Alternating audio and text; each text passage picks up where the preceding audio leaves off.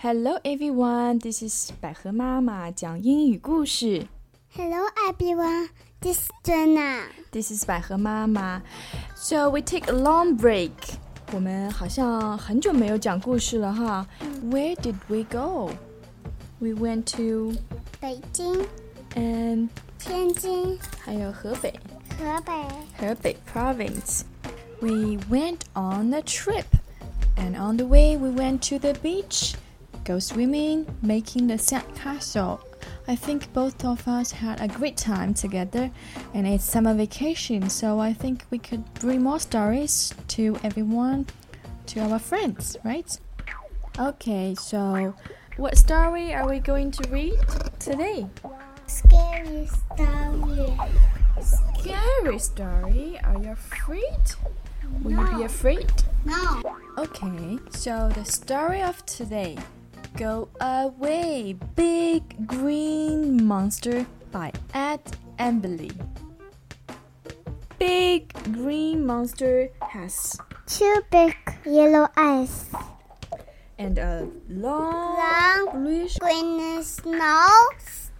a big Big red, red mouth. wait, sharp, white, White teeth. sharp, white teeth. Okay, and two little squiggly, Yes. squiggly purple. Hair.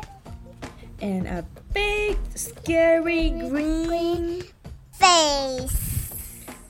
but you don't scare me so Go away. go away squiggly purple hair go away two little squiggly Yes. go away long bluish greenish Nose. go away big green face. go away big red Mouth. go away sharp white Teeth. Go away, two big Big yellow. eyes. Go away, big green, Monster. big green monster. And don't, Don't come, come back. back. until you. Here. I I say see.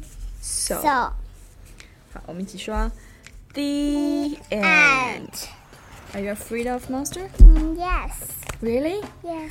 But mommy thinks the monster is afraid of you. If you see the monster, you could say, "Go away, monster! You don't scare me." 啊，你吓不倒我的，因为我是超级大怪兽。okay, this is all for today. See you next time. Bye bye, everyone. Bye.